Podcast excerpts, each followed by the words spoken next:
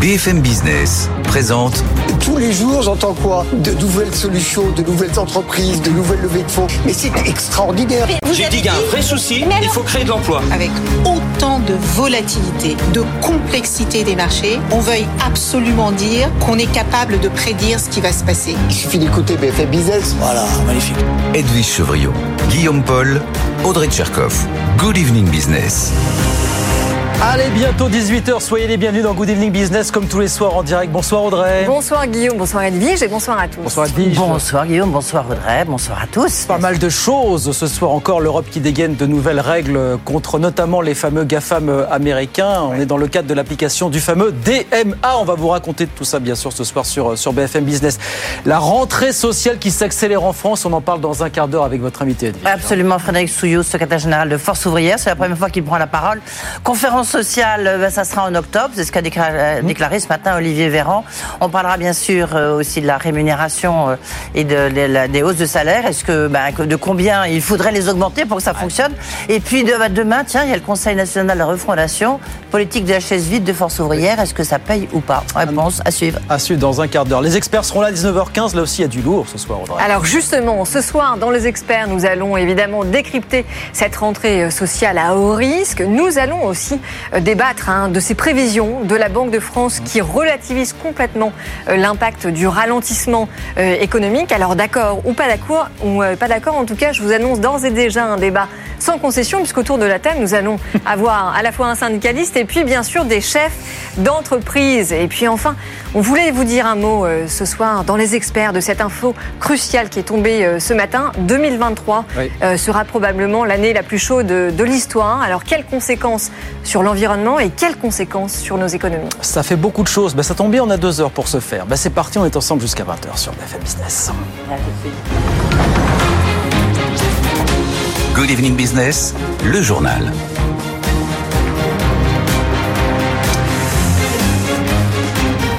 Donc, je vous le disais, on s'y attendait. Bruxelles durcit les règles du jeu vis-à-vis -vis notamment des géants américains de la tech. Bruxelles a publié ce midi la liste des groupes dont les services vont être concernés par le fameux DMA, le règlement sur les marchés numériques. Écoutez la joie du commissaire européen Thierry Breton, in English in the text, comme on dit. It's for DMA. C'est le grand jour pour le DMA. C'est une étape importante pour la liberté et l'innovation en ligne. En Europe,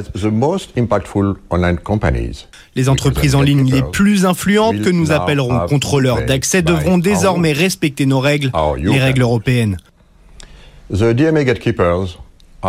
Les entreprises concernées sont les suivantes Alphabet, Amazon, Apple, ByteDance, Meta et Microsoft. Meta and Microsoft. Voilà Thierry Breton ce midi à Bruxelles. Bonsoir Étienne Horry. Bonsoir Guillaume. Première question toute bête, qu'est-ce que ça va changer pour, pour ces groupes Alors tout d'abord, cela concerne six contrôleurs d'accès, mais en réalité, c'est 22 plateformes qui seront visées par ces nouvelles règles. On retrouve Instagram, TikTok ou encore le service d'exploitation d'Apple iOS. Et ces plateformes, elles devront se mettre à la page avant le 6 mars prochain. Parmi ces nouvelles règles, l'Europe impose l'interopérabilité des services de messagerie. Par exemple, un utilisateur de WhatsApp pourra discuter avec un utilisateur de Messenger ou de Signal. Autre exemple, Alphabet sera interdit de favoriser ses propres services dans les résultats de son moteur de recherche Google, comme cela a pu être le cas avec Google Shopping. Apple n'est pas épargné non plus. Le DMA va contraindre l'entreprise à proposer d'autres boutiques d'applications que l'Apple Store, en particulier sur les iPhones. Donc il faut que tout le monde soit d'équerre le euh, en mars, c'est ça 2024. Le 6 mars 2024. Le 6 mars, si c'est pas le cas, Étienne, qu'est-ce qui se passe? Eh bien, ce sont surtout des sanctions qui vont toucher au portefeuille de ces entreprises. Dans un premier temps, une amende qui pourra atteindre 10% du chiffre d'affaires annuel et mondial de l'entreprise, puis 20% en cas de récidive et en cas d'infraction grave et répétée, la commission peut acter une interdiction d'exercer. Mais d'ici au 6, au 6 mars prochain, pardon, les géants du numérique devront soumettre un rapport détaillant la mise en application de ce DMA. Et ça, ce sera le job du responsable de la conformité au DMA, qui doit être nommé dans chacun des six groupes. Merci beaucoup, Étienne. On en reparlera à 18h45 avec Frédéric Simotel. Qu'est-ce que ça change, vu ce tour de vis de la part de Bruxelles? On sera avec Frédéric pour en parler tout à l'heure, évidemment, sur, sur BFM Business. 18h03 en France.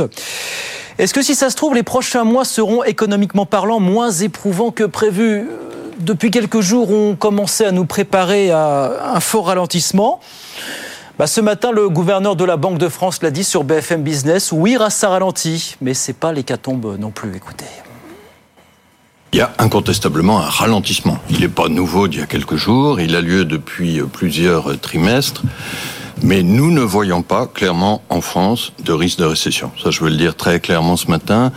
Nous ne voyons même pas de signe de retournement généralisé de l'activité. À court terme, nous allons d'ailleurs même remonter un peu notre prévision de croissance sur la France pour 2023. Vous étiez à 0,7 vous, étiez à Nous étions à 0,7. Pourquoi Et c'est une explication qui est derrière nous, c'est qu'on a eu une bonne surprise sur le deuxième trimestre. Hein, plus 0,5 alors qu'on attendait nettement moins. C'est incontestablement une croissance ralentie, mais j'y insiste, ça n'est pas une récession. Voilà, François Villeroy de Gallo, le gouverneur de la Banque de France, avec nous ce matin sur BFM Business. Et puis on va bientôt reparler vous savez qu'Emmanuel Macron avait parlé la semaine dernière d'organiser une grande conférence sociale sur les bas salaires. Sans plus de précision, eh ben, elle pourrait finalement avoir lieu dans le courant du mois d'octobre, cette réunion. C'est ce que nous a dit tout à l'heure le, porte-parole du gouvernement, euh, Olivier Véran. Et puis alors, concernant l'inflation en grande surface, figurez-vous, une fois n'est pas coutume, qu'on a vu aujourd'hui Carrefour et sept géants de l'industrie agroalimentaire annoncer une initiative pour promouvoir euh, les produits à base de protéines végétales. Preuve qu'ils sont capables de s'entendre. Alexandre Bompard d'un côté, les industriels de l'autre, mais on les écoutera tout à l'heure dans le, dans le journal de 19h. Ça s'est passé du côté du Carrefour d'Auteuil, hein, dans le 16e arrondissement de Paris. Dans l'actualité des entreprises, un accord annoncé aujourd'hui entre Universal Music et Deezer pour mieux rémunérer euh, les artistes, l'éditeur et la plateforme ont signé. L'idée, c'est de rendre la rémunération euh, plus équitable en permettant notamment aux, abonnés d'attribuer des, bonus à certains artistes de méconnus. Et puis, on voulait vous dire un mot pour terminer de Manchester United, parce que ça va mal. Le titre de Man U, qui est coté à New York, a perdu 18% de sa valeur hier soir à Wall Street. Pourquoi? Parce que d'après des infos de presse qui ont circulé, Manchester United, d'un seul coup, ne serait plus à vendre. Justine Vassogne nous raconte ça. C'est la plus grosse perte affichée par Manchester United depuis son introduction en bourse il y a 11 ans. Les investisseurs, comme les fans d'ailleurs, sont dans le flou le plus total. Les frères américains Glazer, propriétaires du club depuis 2005, ont annoncé en novembre dernier leur intention de vendre. Presque un an plus tard, Manchester n'a toujours pas trouvé preneur. Ce n'est pourtant pas faute de candidats. Deux sont encore en lice. Le patron du groupe pétrochimique Ineos, Jim Radcliffe, déjà actionnaire de l'équipe de cyclisme Sky, ou encore de l'OGC Nice, et le chèque qatari Jassim Ben Ahmad Al Thani. Ils auraient chacun mis sur la table autour de 6 milliards d'euros, insuffisant pour la famille Glazer qui, selon le Daily Mail, aurait décidé de renoncer à la vente en attendant des jours meilleurs, de meilleurs résultats sportifs notamment, pour être plus séduisants et obtenir un prix entre 8 et 11 milliards d'euros. Les frères Glazer restent silencieux pour le moment en renforçant encore un peu plus le sentiment d'opacité autour du club. Voilà, Manchester United qui ne serait plus à vendre et d'un seul coup les marchés euh, se pose beaucoup de questions. Justine Vassogne avec nous sur BFM Business. 18h07. On va sur les marchés. Tout de suite, retrouver Aude Sulek depuis Euronext euh, à la Défense. Bonsoir Aude. Une baisse de 0,8-0,9% ce soir à la Bourse de Paris. Hein. Sixième repli consécutif, euh, mais tout de même un des plus importants de la série. On perd 0,8%, 7194 points. Wall Street est également à la base dans la même proportion. Le Nasdaq qui perd un petit peu plus de 1%. On reste inquiet. Hein. On a appris que l'économie américaine euh, continue d'être résiliente, notamment dans le secteur des services avec cet ISM non manufacturier euh, qui ressort bien au-dessus des attentes. Et puis, Paris sous-performe les autres indices européens quand même, il faut le dire. Et là, c'est la faute au luxe.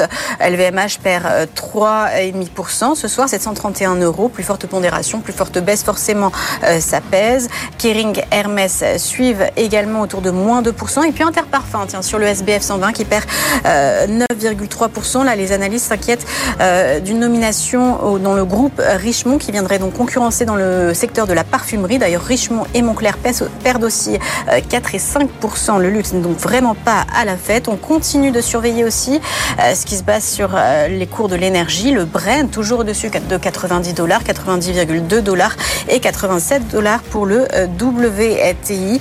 Voilà ce qui nous fait trébucher une nouvelle fois ce soir, donc moins 0,8% pour le CAC 40 et un passage sous les 7200 points. Merci beaucoup, Aude Kerselec, donc à Euronext pour BFM Business. Est-ce que ça trébuche du côté de Wall Street? Bon, on va regarder ça tout de suite.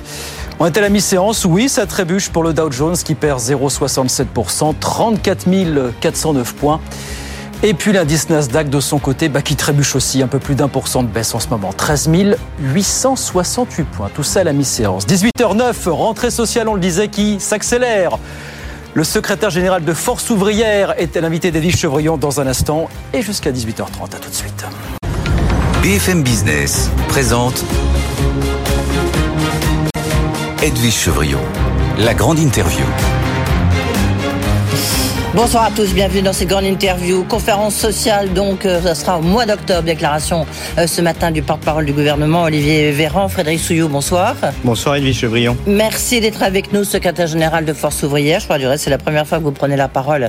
Vous allez nous expliquer un peu comment vous voyez cette rentrée, tendue, chaude, ou après tout, euh, avec comme des discussions en cours. on l'a donc appris tout à l'heure, cette conférence sociale que vous appeliez plus ou moins de vos voeux, en tous les cas, grande conférence sociale sur les salaires. Ça sera euh, octobre, début octobre. Vous avez des précisions, vous direz sur la date depuis? Ben non, on n'a pas de précision sur la date, mais que le gouvernement enfin l'exécutif entende euh, qu'il faut parler salaire dans notre pays avec l'inflation, malgré toutes les communications qui disent que ça stagne, que ça baisse, ou je ne sais pas quoi, les prix n'ont pas baissé. Et la première priorité pour les travailleurs, bah, c'est les augmentations sur les salaires. Mais c'est aussi la priorité pour notre protection sociale collective. Plus on augmente le salaire, mieux on cotise, et plus on cotise, moins il y a de pseudo-déséquilibre. Oui, on va rentrer un peu plus dans le détail quand même, si vous voulez bien. Euh, cela dit, vous, vous allez assister à cette conférence sociale? Bah, Je pense que nous irons. Nous sommes le syndicat de la fiche de paye. Nous réclamons de revenir sur les salaires et nous demandions à l'État notamment un coup de pouce sur le SMIC. Je rappelle quand même que dans ce pays, le premier employeur, c'est l'État et que l'État, pour les fonctionnaires, la réhausse du point d'indice ou le reste, il ne le fait pas. Donc euh, sur les salaires, bien évidemment, le syndicat de la fiche de paye y sera, oui. Ok, donc vous y serez et vous allez venir avec euh, ces, ces demandes. Ces demandes, est-ce que vous avez déjà un peu estimé hausse du SMIC, il faudrait qu'elle soit de combien? Mais le coup de pouce euh, du SMIC, puisque c'est ce que nous demandons, c'est pas les rustines qu'on a vues sur la loi pouvoir d'achat. Une fois que vous avez touché cette prime et il n'y a pas d'indécence à la prendre, mais pour autant, le mois suivant, le loyer retombe, vos emprunts et tout ce qui va avec. Donc, sur le coup de pouce au SMIC, ben, il faudrait que le SMIC aujourd'hui, et je ne parle pas de la prime d'activité comme le président de la République le dit, il faudrait que le SMIC soit autour de 2000 euros. Oui, c'est-à-dire lorsque vous voyez le, les finances publiques, on en dira un mot là aussi, les finances de la France, on se dit notamment sur le point d'indice qu'il faut quand même peut-être faire un peu attention qu'on est plutôt dans les questions d'économie. Euh, vous allez aller à cette conférence sociale vous venez de nous le dire. Est-ce que vous, pourquoi est-ce que vous refusez demain d'aller au Conseil national de la refondation, le CNR, où normalement il y a un peu tout le monde est autour de cette table? Alors écoutez, ben, parce que nous sommes constants euh, sur nos positions. Nous avions refusé d'aller au CNR l'année dernière parce que refondation, refondation de quoi? Euh, Pour nous, de la France, des négociations oui, enfin, Se servir, se servir de l'acronyme Conseil national de la résistance pour faire de la communication et puis dire on met autour de la table tout le monde, y compris des citoyens tirés sur le volet, des hommes politiques. Moi, je suis pour la liberté et l'indépendance. C'est diluer la parole des organisations syndicales. Et pour nous, il n'y a qu'un Conseil national de la résistance, c'est celui qui a mis en place notre protection sociale collective. Et ok, mais enfin, c'était il y a même quelques temps, si je puis me permettre. Euh, donc, euh, est-ce qu'aujourd'hui, il n'est pas un peu de temps de revenir, d'essayer de, de, justement de, de retrouver des lignes de force pour notre société? Alors, les lignes de force pour notre société, on peut en trouver partout où il y a des instances du dialogue social. Quand le président de la République nous écrit dans son invitation au CNR, bâtir un nouveau paritarisme de discussion pour obtenir un consensus. Ben, il aurait été bien amené qu'il entende que une majorité de citoyens et la totalité des organisations syndicales ne veulent pas de sa réforme des retraites. Donc bâtir un consensus en disant à tout le monde je fais comme je le veux, Eh bien, ça n'est pas possible. oui. Eh bien, pour nous, on n'ira pas se faire diluer dans je ne sais pas quoi.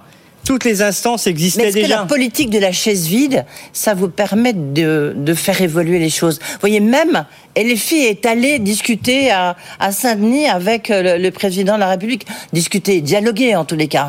Alors, je continue de dialoguer. Cet après-midi, j'avais une bilatérale avec le ministre du Travail. Nous avons des bilatérales avec Matignon, les différents ministères. Il y a toutes les instances qui existent déjà pour pouvoir dialoguer et continuer à peser. Maintenant, je le dis depuis juin l'année dernière, redonnions la place qui est la sienne à la négociation collective. La pratique contractuelle et conventionnelle, laissons faire les Mais interlocuteurs pendant les sociaux. retraites, les syndicats, vous étiez là, on est pas reçu par euh, Emmanuel Macron, c'est une honte. Euh, et puis là où il vous dit, bah, venez demain avec moi Hmm. dialoguer, là vous vous voulez pas y aller. Bah écoutez, l'année dernière, en septembre, il nous avait déjà invités et nous n'y étions pas allés. Je viens d'expliquer pourquoi.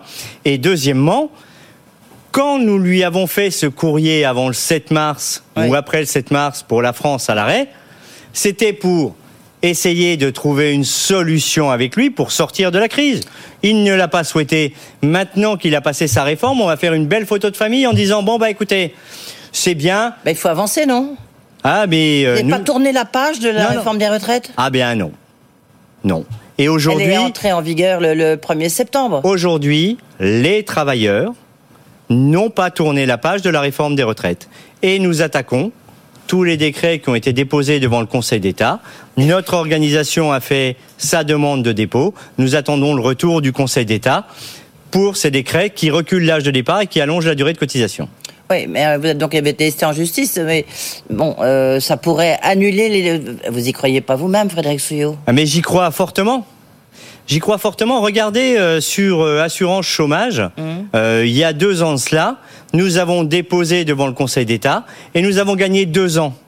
Deux ans sur la réforme qui était prévue à l'époque et qui n'a pas été mise en place parce que nous avons été en justice, parce que l'égalité de traitement, la liberté, l'égalité et la fraternité, l'égalité de traitement dans notre République, c'est ce qui fait sa base. Et c'est notre protection sociale collective. Ah, Olivier Dussopt, puisque vous sortez de son bureau, vous lui avez dit quoi? Ben, je lui ai rappelé que euh, nous n'étions toujours pas d'accord sur la réforme des retraites. Ok, mais vous n'allez pas Sur- tout bloquer, tout le dialogue social, Mais- parce que mais- vous n'étiez pas d'accord sur la réforme des retraites. Je regarde- comprends très bien, hein, je veux dire. mais, regardez, euh, regardez, nous avons négocié, discuté entre nous pour un agenda social autonome. Ouais. Et donc, nous sommes hier euh, à notre première réunion de négociation sur la convention quadriennale sur l'Agir et l'ARCO, qui arrivait à terme. On va rentrer dans la négociation sur l'assurance chômage. Je lui ai parlé de sa lettre de cadrage. Parce que être au chômage ou au RSA, c'est encore pas un choix. Alors, alors attendez, on, on va on va procéder par ordre parce que l'actualité quand même est très très forte. Donc effectivement hier c'était le début des négociations euh, sur Ah, la je- GIRCARCO. Bien sûr. Et euh, donc les retraites complémentaires où il y a quand même un petit pactole, une petite réserve de 68 milliards. Donc c'est quand même ça fait beaucoup d'argent. En même temps, euh, c'est c'est des réserves qui peuvent servir. Pour la suite, est-ce que vous redoutez que là, le gouvernement, du reste, il s'interroge là-dessus J'imagine que Olivier Dussopt vous en a parlé. Alors, le gouvernement s'interroge, mais j'ai quand même l'impression que le gouvernement, c'est comme un croupier dans un casino. Quand il voit un petit peu d'argent ici ou un peu là, il essaye de le récupérer. Pour autant, ces réserves, c'est des cotisations des travailleurs du privé. 25 millions de travailleurs du privé qui cotisent pour 13 millions d'ayants droit. Tous les mois, les retraites complémentaires, on verse à 13 millions de retraités du privé. Et quand il y a eu confinement et arrêt total des cotisations, si nous n'avions pas eu de réserve, on ne payait plus les retraites des travailleurs du Est-ce privé. qu'il vous a quand même expliqué, et puis après on parlera de la- l'autre cagnotte, il faut faire attention au mot, réserve, euh, celle de l'UNEDIC bien sûr, mais sur la Carco, est-ce que le, vous avez senti que vos arguments, il, euh, il les entendait le ministre du Travail, ou du moins euh, Bercy? Alors euh, Bercy, j'ai pas eu la discussion avec lui, ah, ouais. mais sur euh, les réserves aujourd'hui de la GIRC et de l'ARCO, bah, ce qu'il faut d'abord, c'est augmenter les retraites. Regardez dans la convention que nous allons renégocier, enlever le coefficient de minoration et tout cela, et repartir sur une augmentation des retraites complémentaires. Les retraités, qu'ils soient du public ou du privé, ont subi l'inflation encore plus que les travailleurs. Il y avait déjà eu, il y avait déjà eu une petite revalorisation de mémoire Comme en, tous les 2020, ans. en 2022, hein, de, Comme de- tous les ans. 2,1. Comme tous les ans au mois de novembre, puisque c'était comme ça que c'était écrit dans la convention. Et là, vous voulez une hausse, vous, FO demande une hausse de combien cette fois-ci en, de- en- On va en discuter entre nous, mais euh, il faut qu'à minima, la hausse des pensions soit à la hauteur de l'inflation euh, du moment. Ah, D'accord, ok, donc ça fera beaucoup plus que 2%, hein. il y a des chances. Ouais, d'accord. Donc faut ça sera la hausse des niveaux des retraites, ça co- correspondra à Les l'inflation. de, de la retraites, partie des oui, retraites complémentaires, complémentaires pour les salariés du privé. Oui, d'accord, ok. Euh, sur l'UNEDIC, L'assurance chômage. oui. Ju- juste la GIRCARCO, vous avez combien de temps? Vous devez rendre votre copie quand? Alors, on, je crois que la négociation doit terminer le 8 ou le 10 octobre. D'accord, ouais, donc ça Et va. elle a commencé. Oui, mais vous voyez, quand vous disiez euh, la politique de la chaise vide, là, il n'y a pas de politique de la chaise vide. On a eu euh, cette discussion fin juin, début juillet. Le 5 septembre, les délégations étaient là, première réunion de négociation, et ils ont prévu cinq autres réunions de négociation. Sur l'UNEDIC, la nouvelle convention, euh, vous avez jusqu'à quand euh, Alors- Vous avez un cadre. Alors le cadre, comme diraient les gens du MEDEF, il est quand même assez, euh, assez resserré par le gouvernement. C'est ça. Est-ce que- ouais. Il est, il est restreint sur tout un tas de sujets, mais eh bien, c'est à nous de pousser le cadre dans la négociation. Ouais. Sur euh, ce que vous essayez, de, ce que vous appeliez, pardon, les réserves de l'UNEDIC. C'est pas des réserves. Entre 12 milliards à peu près. euh, bah, Enfin, c'est des gains. Bah si, c'est des gains chaque année euh, dégagés. Mais c'est des gains dégagés parce qu'on indemnise moins les demandeurs d'emploi. La contracyclicité que nous continuons de contester, que nous tenterons de contourner à travers la convention d'assurance chômage. C'est-à-dire, parce que demandé? Parce que Elisabeth Borne que je recevais ben, lundi dernier, hein, elle, elle disait c'est clair, il faut une- d'abord un, il faut une nouvelle réforme de l'assurance chômage. Puis deux, s'il y a des excédents aujourd'hui, c'est parce qu'on a fait justement des réformes d'assurance- une réforme de l'assurance chômage. Oui, mais euh, pour le coup, on a moins indemnisé de demandeurs d'emploi. C'est-à-dire que vous avez des gens qui aujourd'hui n'ont plus droit à l'assurance chômage, qui est notre protection sociale collective. Et ça en fait partie. Et je dis ce que j'ai déjà dit, être au chômage et ou au RSA, ce n'est pas un choix. Maintenant, qu'on regarde les choses, mais il faut qu'on revienne sur l'indemnisation des demandeurs d'emploi et la dégressivité, euh, notamment pour les cadres. Vous redoutez une nouvelle réforme de l'assurance chômage euh, sur quoi Alors, aujourd'hui, je ne, on ne redoute pas de nouvelles réformes de l'assurance chômage. Aujourd'hui, on est autour de la table pour négocier la convention d'assurance chômage et on doit répondre avant euh, début décembre parce que après ça, le- l'exécutif devra ou mettre en place la nouvelle convention si on a un accord. Le coup près va tomber quoi Ou alors passer par le Parlement. Et là, bah, ce sera les, aux parlementaires de prendre leurs Et responsabilités. les autres syndicats, enfin, comment, puisque vous êtes vus, je crois qu'il y a eu une, une, euh, euh, c'est pas une bilatérale, puisque vous étiez huit là, le, le vendredi il y a 15 jours, euh, vous vous êtes rencontrés tous les syndicats. Vous êtes dans quelle posture tous? Sur assurance chômage? Oui. Eh bien, on se dit, allons à la négociation, regardons là où nous pouvons avancer, regardons ce que nous pouvons contourner ou améliorer, rediscutons l'assurance chômage. Les conventions d'assurance chômage, ça existe depuis 1958. Celui qui propose à l'exécutif de mettre en place une assurance chômage, il s'appelle André Bergeron, il y a une salle à l'UNEDIC. Et donc, euh, bah, pour Force ouvrière, l'assurance chômage, bah, ça fait partie de nos racines et nos fondations fortes. Sur euh, l'UNEDIC, en fait, ce que dit euh, la, première ministre, hein, le ministre du Travail, c'est que euh, ces réserves, entre guillemets, euh, ils disent euh, ça peut servir. On va le flécher différemment, on va le flécher vers la formation, formation justement bah, des gens peut-être au RSA, faire la formation de ceux qui sont le plus loin de l'emploi. En soi, vous, dire, vous ne pouvez être que d'accord, non? Mais en soi, c'est pas l'objet de la convention, en fait. La convention, elle ne définit pas toute cette partie-là de, euh, de la discussion de comment seront euh, provisionnés ou préparés.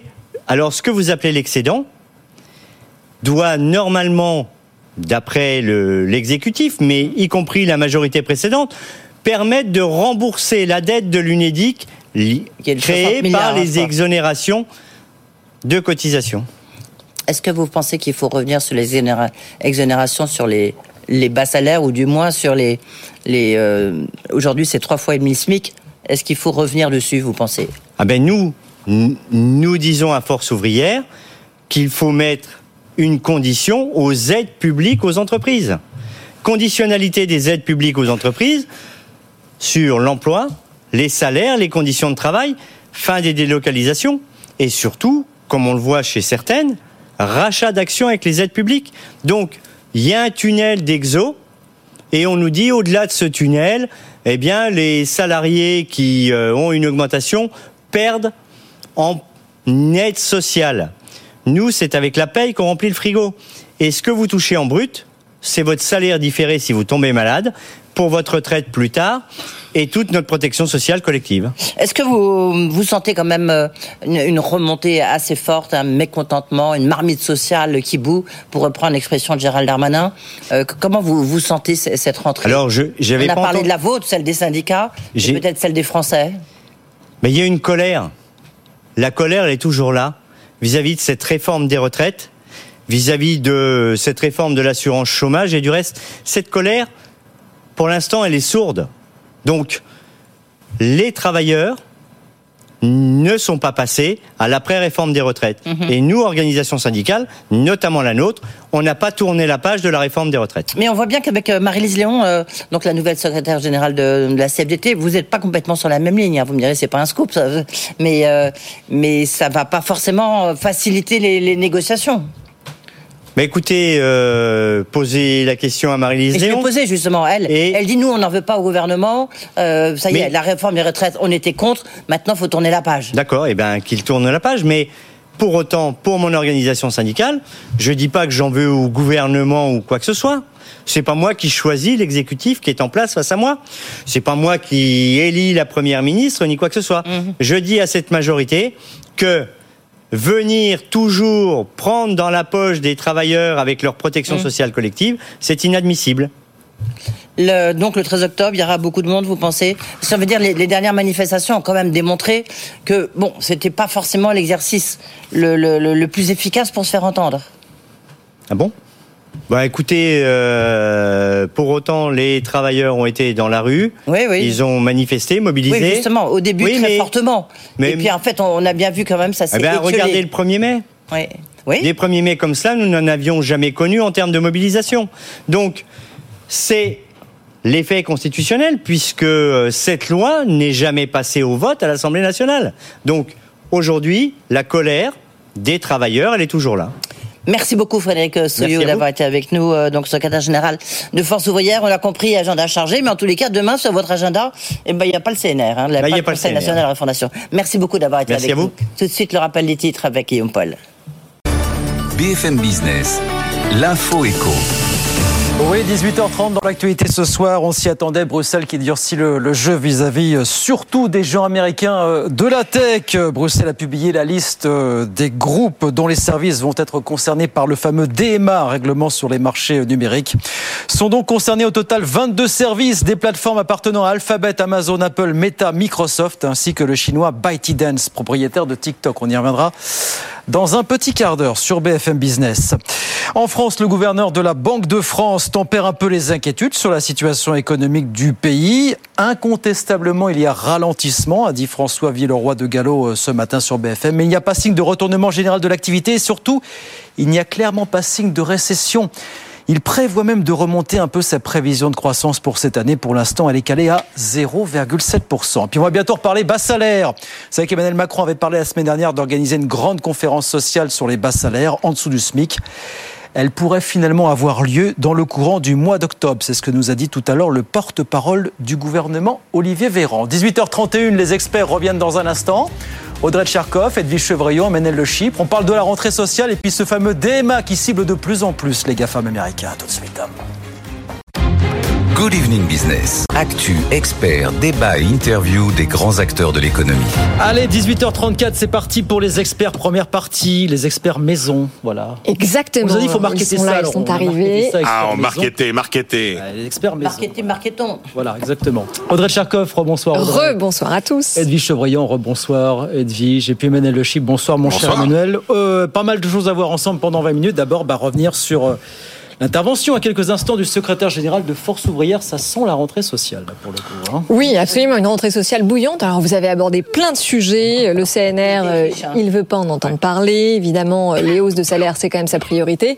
Qu'est-ce que vous en avez pensé? Moi, ce qui m'a frappé, c'est qu'on voit que, contrairement à la CFDT, notamment, la page n'est pas tournée euh, du tout sur la, la réforme des retraites, puisqu'ils même ils attendent encore euh, euh, une décision du, du, euh, du Conseil d'État sur les décrets qui sont déjà parus. Donc la page n'est pas du tout tournée. Quelque part, enfin, officiellement, on sent que ça bloque complètement la position de Force ouvrière. Et cela dit, on voit que Force ouvrière est toujours très active dans les négociations sur le terrain, très active aussi sur les questions de la GIR-Carco, parce qu'en fait, il y a un calendrier extrêmement serré, que ça soit sur les retraites complémentaires, donc la GIR-Carco, où il y a des gros enjeux, On ou que parler, ça hein, soit euh, sur la question de, euh, de, de l'UNEDIC. Là, il faut que ça- qu'ils sortent une nouvelle convention euh, d'ici le mois de décembre. Et sinon, bah, le coup près va tomber. Donc, ils sont quelque part un peu obligés de se mettre d'accord, parce que j'ai envie de dire, de toute manière, le coup près, le coup près, il va tomber de la part du gouvernement, parce que visiblement, ils savent très très bien ce qu'ils veulent. Euh, et puis, bah, il faut qu'ils aient un front uni. Il faut qu'ils arrivent quand même avec un, un document, quoi. Mais on sent, on va, revenir- on va évoquer tous ces sujets parce qu'il y a eu beaucoup de choses. Mais l'état d'esprit, effectivement, pourquoi il va pas au CNR Il va nous l'expliquer lui-même en 30 secondes. Écoutez, euh, Frédéric Souillot, tout de suite, écoutez. Nous avions refusé d'aller au CNR l'année dernière parce que refondation, refondation de quoi Euh, Pour nous. De la France, des négociations Oui, enfin, se servir, se servir de l'acronyme Conseil national de la résistance pour faire de la communication et puis dire on met autour de la table tout le monde, y compris des citoyens tirés sur le volet, des hommes politiques. Moi, je suis pour la liberté et l'indépendance. C'est diluer la parole des organisations syndicales. Et pour nous, il n'y a qu'un Conseil national de la résistance. C'est celui qui a mis en place notre protection sociale collective. Enfin, ça fait une occasion de perdu de se parler, quoi, une de plus finalement. Oui, alors honnêtement, jouer la politique de la chaise vide pour une question de sémantique, euh, je trouve que c'est un peu léger parce que c'est vrai, on euh, en parlera tout à l'heure dans le débat, mais quand on regarde finalement les résultats du CNR, en effet sur le grand âge et sur le logement, il n'y a pas grand-chose, mais sur l'éducation et sur la santé, ça avance. Donc dire on n'y va pas demain euh, parce que parce qu'on n'est pas d'accord avec l'acronyme, bon euh, voilà, je trouve que je trouve que c'est pas très bien argumenté. Et puis enfin, euh, je-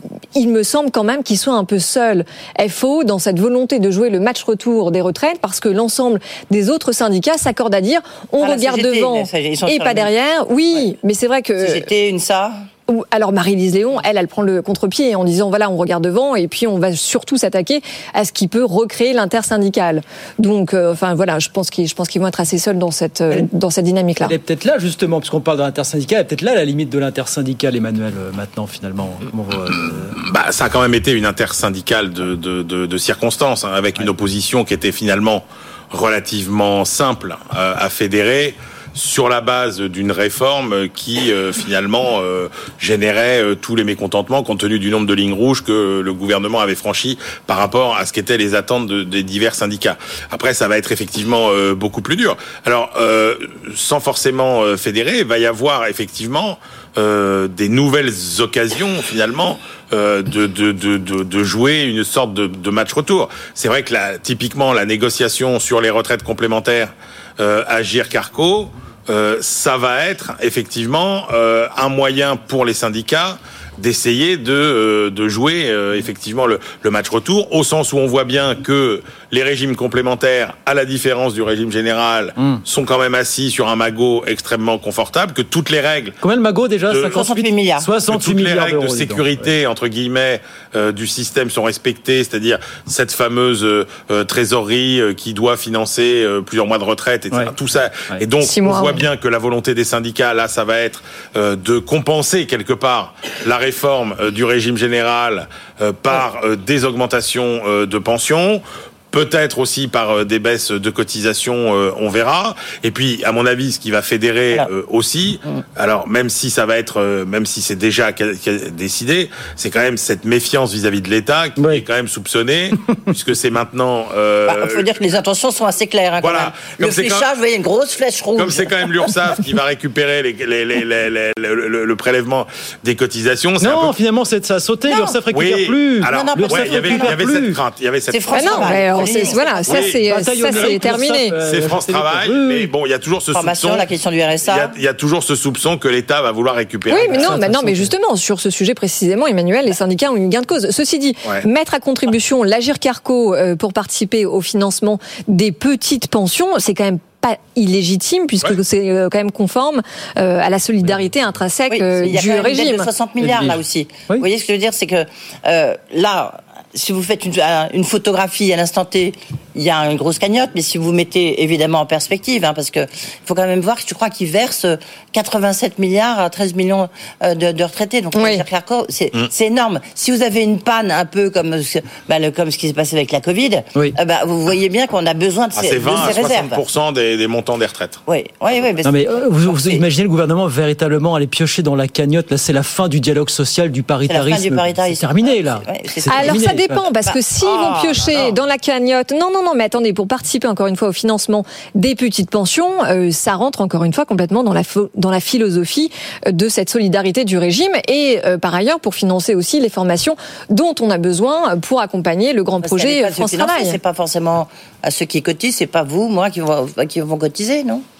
Pour ça, enfin en tous les cas, on cotise pas pour ça. Il y a quand même des précédents, hein, donc euh, euh, bon, on peut, il y a- enfin le, le- le- le soupçon est quand même légitime. Bon. Le soupçon est légitime. Maintenant, est-ce que euh, cette euh, comment dire cette envolée lyrique que François Souillot a fait euh, au sujet euh, de la revalorisation du SMIC, elle est légitime? Je sais pas parce que les augmentations successives justement du SMIC, elles ont quand même permis de protéger le pouvoir d'achat euh, des Français euh, tout au long de l'année, euh, enfin des, Justement, il en des faut dix- une autre. 18 derniers mois. Oui, oui, absolument. Bah, enfin, on a augmenté Non, lui, en, janvier, on a augmenté. Non, mais en plus c'est indexé sur l'inflation. Oui, donc, mais euh, lui, ce qu'il veut, c'est le fameux coup de pouce euh, au-delà de, de ce qui est nécessaire par rapport euh, à l'alignement sur le rythme de l'inflation, bien sûr. Non, c'est- oui, ce qui est intéressant, c'est justement c'est qu'il dit euh, en termes de revalorisation notamment des retraites, puisque ça va tomber là aussi en novembre, hein, je crois en novembre. Ouais. euh, il dit bah, il faut le même niveau que le niveau d'inflation.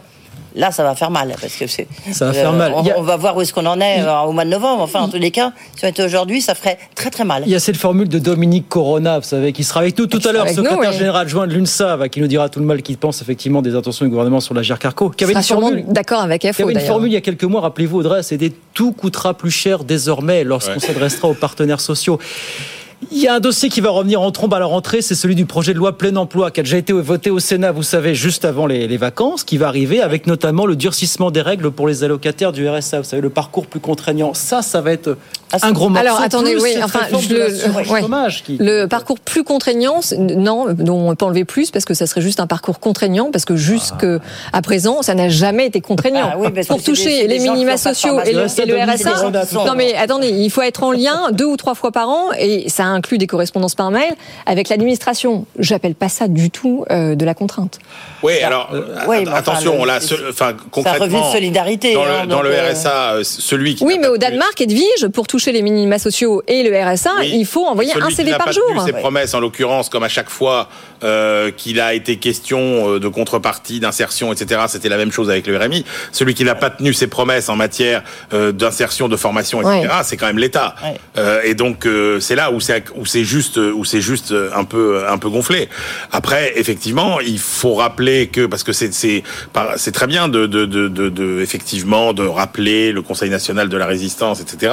Enfin, ce qui a été rappelé à l'époque, c'est que euh, c'était euh, un principe de contrepartie, c'est-à-dire que oui, on bâtissait un système social euh, protecteur, euh, mais en- on, avait très bien conscience à l'époque que euh, le socle de ce système de protection sociale, c'était le travail et que oui, euh, il absolument. fallait travailler. Bah, C'était le A du RSA. et, et voilà. Et donc, et ça, on l'a quand même un peu, un peu oublié. Et la réalité, c'est qu'il y a effectivement aujourd'hui, au niveau des bas salaires, une désincitation au travail qui perdure très largement et qui est quand même extrêmement euh, problématique. Et du coup, un éloignement du travail. C'est Ouais. c'est ça toute la difficulté. Alors la question, c'est maintenant qui va accompagner euh, tous ces gens du RSA, soit effectivement pour faire ces 20 heures, hein, je crois. Ouais, ouais, 20 heures par- Euh, 20 heures par euh, mois. Ouais, ouais. Euh, donc, euh, mais surtout, c'est que il y a beaucoup de gens au RSA, ils vont rentrer dans les statistiques.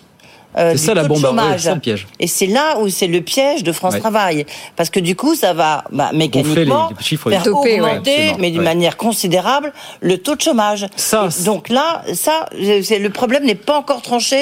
Ils n'ont pas trouvé la martingale. Ça, euh, c'est le, sujet qui varie. Ça passera à l'Assemblée nationale en automne, évidemment, on suivra ça. Et puis, je le disais, bah, il y a toujours dans les cartons, dans les esprits, l'idée de renforcer encore le, durcir encore les règles de l'assurance chômage. Bruno Le Maire qui disait encore il y a une quinzaine de jours, je crois, il faut continuer de rapprocher les revenus euh, issus de, de l'indemnisation chômage. Alors c'est vrai que de toute façon, voilà, ouais. enfin plus plus globalement sur l'assurance chômage, il y a quand même beaucoup d'améliorations à mettre en place. Quand on voit l'explosion du taux de chômage au niveau des chefs d'entreprise et qu'ils sont moins de 1% à contracter l'assurance chômage parce que euh, un ça coûte cher et deux ils ne sont pas bien informés, on voit quand même qu'il y a beaucoup de trous dans dans la raquette à venir combler. Hein. Ouais, ça, enfin, pour le coup, il n'y a pas grand chose. Ça, ça, enfin, le, le chef d'entreprise, il connaît les règles du jeu au départ. Hein. Mais non, je, oui, mais justement, je vous dis Euh, que dans les, dans les sondages, quand on demande aux chefs d'entreprise, ils disent qu'ils sont pas bien informés et que par ailleurs, ça coûte aussi très cher. Ah bah l'assurance, enfin se, se payer une assurance chômage, oui, ça coûte extrêmement cher. Oui. Effectivement, il y a très peu de, il y a très peu de patrons qui la, qui, qui, qui la prennent, mais parce que c'est pas dans leur, c'est pas dans leur, Dans leur ADN. pas dans leur euh, raisonnement. Bien, oui, Edwige, Oui, non, encore non, un juste, je voulais rajouter un, un tout petit mot par rapport au front syndical, parce qu'Emmanuel Ouais. disait tout à l'heure, bon, on les a vus, mais c'est vrai qu'il a rappelé, Frédéric Souillot, que le 1er mai dernier était historique, parce que là, vrai, les huit syndicats, vrai, ils étaient tous là, tous, euh, tous euh, au premier rang. Donc, à mon avis, le prochain 1er mai va être un petit peu différent. Mais donc, il y a quand même une dynamique Oui. sur le Enfin, front syndical. So what, quoi. On va voir en gros, le ok, résultat. on les, Ah oui, oui, mais- ok, on les a tous vus sur la photo, le même jour, au même endroit, euh, mais concrètement, politiquement, est-ce que verra. ça, a- Bah, que ça a eu un impact Bon. Oui, d'accord, mais fondamentalement, ça n'a- ça n'a On pas verra exactement le prochain crash test, ça sera le, le 13 octobre. Bien, on accélère, 18h45. Alors, dans l'actualité, il y a aussi ce sujet qu'on voulait aborder avec vous, c'est Bruxelles qui durcit le, le jeu vis-à-vis, euh, surtout, surtout des géants américains de, de la tech. Bruxelles qui a publié la liste des groupes euh, dont les services vont être concernés par le fameux DMA, règlement sur les marchés numériques. Ben, on va écouter Thierry Breton, là, in English in the text, aujourd'hui, à Bruxelles. It's D-Day for DMA. C'est le grand jour pour le DMA. C'est une étape importante pour la liberté et l'innovation en ligne. En Europe, les entreprises en ligne les plus influentes que nous appellerons contrôleurs d'accès devront désormais respecter nos règles, les règles européennes. The DMA gatekeepers are the following Les entreprises concernées sont les suivantes Alphabet, Amazon, Apple, ByteDance, Meta et Microsoft.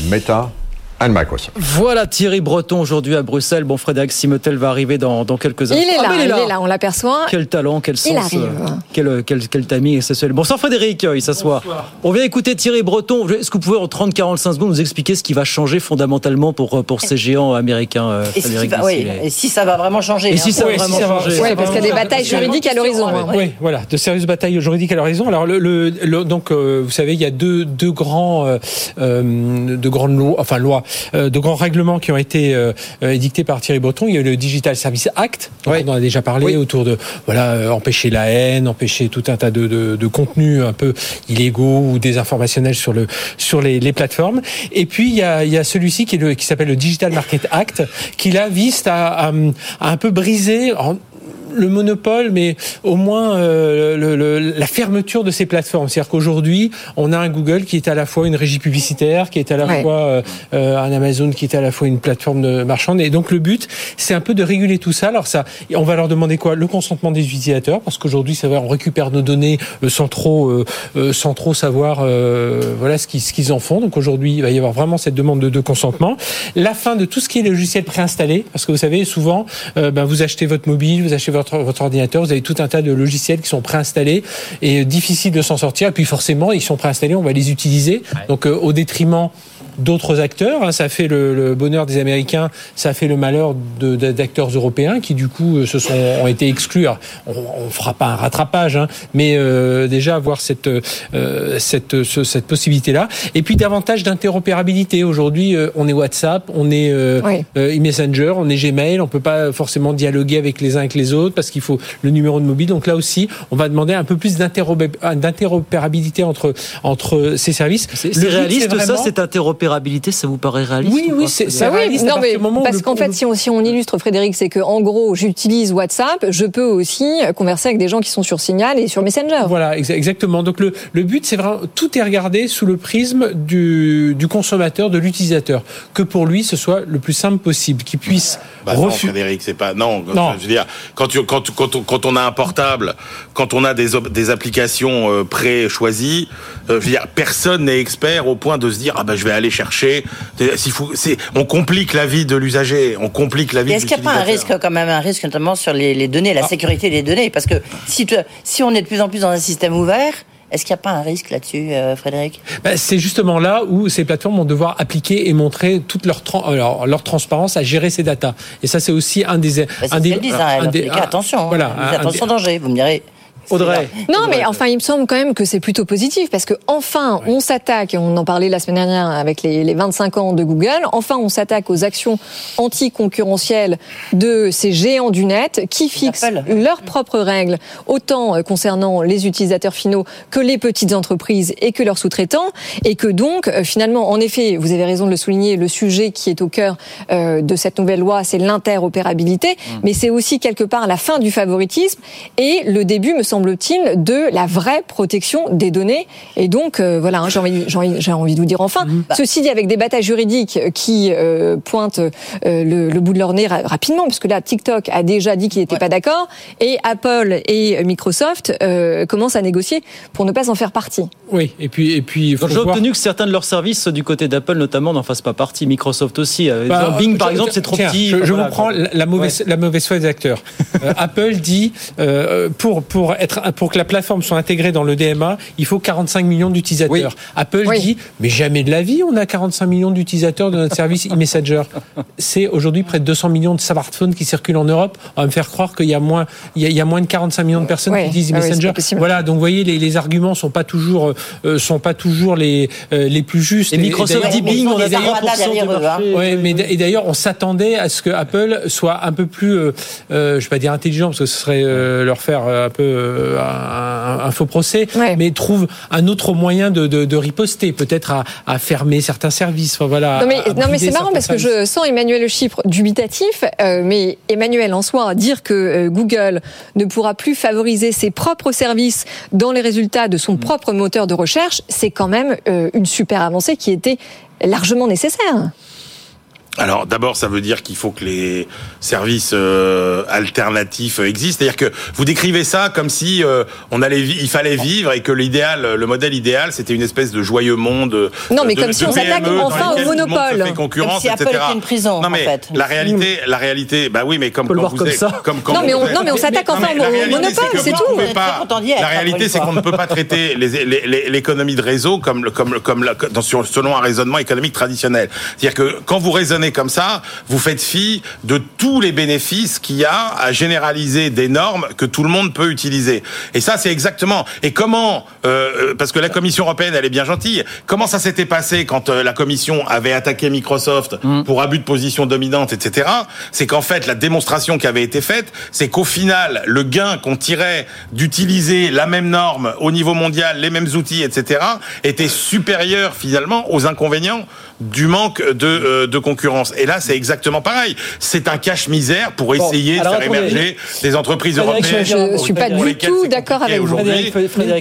C'est pas un cache-misère. Aujourd'hui, on a des, des Google, des, euh, des, Amazon, tout ça, qui récupèrent des datas sans nous demander notre consentement. Exactement. Et on a des entreprises qui en tirent un, un, bénéfice en, en faisant l'histoire du consentement. Attends, attends, mais, mais, mais, mais on a des entreprises françaises qui n'ont pas cette capacité euh, parce que justement, elles sont bloquées, elles sont obligées de passer par Google, elles sont obligées non, mais en plus, attendez, non, mais vous parlez d'un consentement, Emmanuel. Est-ce qu'on a le choix? Non. Non, mais la réalité. Ce sont les portes obligatoires la pour accéder au réalité, c'est numérique. qu'aujourd'hui, tout ce qu'on vous demande déjà en consentement, est-ce que vous lisez tout Est-ce que vous faites tout? La réalité, c'est que tout le monde se débarrasse de la accepté, formalité voilà. pour, en acceptant tout pour arriver très Alors vite vous sur ces dites, on, les laisse faire, le, le monopole c'est pas grave, Non, la protection des données c'est pas un sujet, formidable. Je pense qu'on se, je pense qu'on essaye de se, de, De se les réguler. cacher derrière des arguments euh, de, de, de, de, de, de concurrence dévoyée, etc.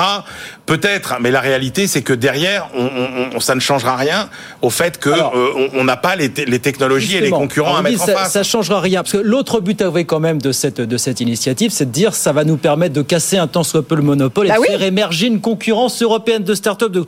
Franchement, là aussi, on se pose la question est-ce que ça va vraiment faire émerger Ou est-ce que vous dites bah, euh, pas forcément une concurrence, pardon, Ouais, euh, voilà. Frédéric. C'est ce pas forcément une concurrence, c'est plutôt de faire émerger Des start-up start-up. Oui. Voilà. Pas forcément que Ouais, il y en a plein. On peut vraiment faire émerger des start-up qui puissent un tant soit peu venir bousculer. Je crois pas.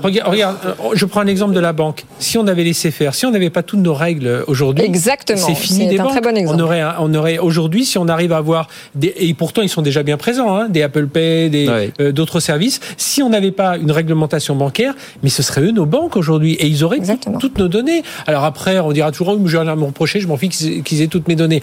Euh, c'est, c'est, Non, mais là, c'est pas- la banque, c'est pas une activité comme les autres. Il y a Oui, des- il y a- mais- non, mais il y a des règles prudentielles à respecter et, et on mais, peut pas. veut, et on peut mais pas. oui, mais c'est ce qu'on veut faire aussi dans la partie commerce, c'est ce qu'on veut faire aujourd'hui- dans la partie messagerie. C'est c'est pas le c'est plus fini le Far West Voilà, aujourd'hui. exactement. Euh, et on s'attaque enfin au fait que chacun de nos clics devient la donnée de quelqu'un d'autre, ce qui est quand même un vrai sujet. Aujourd'hui, ça ne veut pas dire qu'on qu'on n'utilisera pas. On pourra continuer à utiliser Google, mais lorsqu'on tapera quelque chose dans le moteur de recherche, c'est pas les clients de Google qui remonteront en premier. Ça reviendra à l'origine du, Et du- vous du y moteur croyez Google. ça ce sera. Parce que sur le papier, c'est parfait. Enfin, je veux dire, c'est très beau.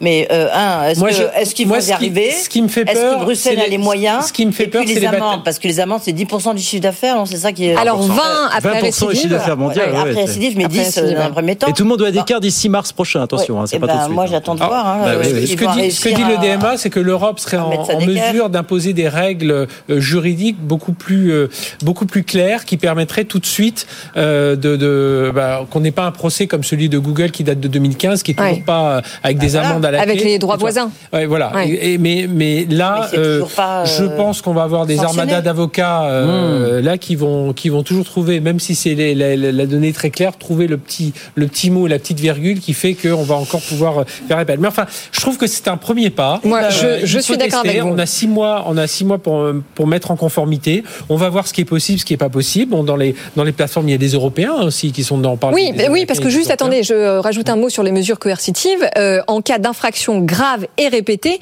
la Commission peut acter carrément d'une interdiction d'exercer. hein. Oui, oui, mais il faut d'abord attendre la, la première sanction. Vous voyez, Oui. c'est ça où j'ai un petit peu de doute. Bon, cela dit, la régulation, ça évite, ça, ça leur fait peur un peu. Ah, on est de moins en moins. En les- tout cas, ça va dans le bon sens. on est de moins en moins les idiots du village finalement. Bah, le, le RGPD, on a longuement critiqué Ah ouais. le RGPD. La Californie est déjà en train de mettre en place euh, dans Ouais. le règlement sur la protection Ok, des Le problème, le problème, c'est que quand on dit on est de moins en moins l'idiot du village, ça voudrait dire qu'on a des choses à protéger d'une concurrence déloyale. Le problème, c'est qu'on n'a pas grand-chose à protéger. ouais. C'est-à-dire qu'en gros, on, on- on va, on va, on va complexifier finalement l'utilisation et la non. vie de ces de ces plateformes alors que nous n'avons rien à protéger puisqu'en Europe nous n'avons pas d'offres concurrentielles. Voir comme ça, Donc on- voilà, Allez, donc ça va être fini. encore la loi de l'emmerdement. Mais combien Allez, vous c'est- donne Apple euh, et Google, rien, euh, rien, Emmanuel rien du tout, rien du tout. Indépendant. Eh ben, c'est, eh ben, il devrait. Mais- Allez, c'est fini, c'est fini. On fait balayer les experts reviennent dans un, dans un petit quart d'heure, bien sûr. Merci Frédéric, Frédéric Simotel. Emmanuel Chip qui va aller boire un grand verre d'eau et qui revient à 19h15 avec nous jusqu'à Ou un verre de 20h. coca. Un verre de ce qu'il veut. Il est libre de ça. Ou de vin. Je l'emmène, c'est juste à côté. Ed- Edwige, merci. À demain, 18h15. Votre invité Absolument, bah, ça sera un chef Euh, d'entreprise. C'est Tiens, souvent on dit c'est le petit Macron de l'entreprise. C'est euh, Michael Fribourg, le patron des chargeurs, Ouais. Ah oui. qui sera avec nous. Voilà. Demain, 18h15. 18h, Retournement de euh, conjoncture. 18h57. Euh, petite pause, le journal, et puis nos experts arrivent. Bon, on a du lourd encore ce soir. Plein de sujets, plein de sujets. Les prévisions euh, très optimistes de la Banque de France, le CNR qui arrive demain, bien sûr, la Carco encore et toujours. Oui. Et puis, cette nouvelle qui nous est parvenue ce matin. Oui, 2023, année record en termes de chaleur, année historique. Alors, quelles implications sur nos économies? On en parle tout de suite. Tout ça jusqu'à 20h, bien sûr. À tout de suite. Good Evening Business. Actu, experts, débat et interview des grands acteurs de l'économie.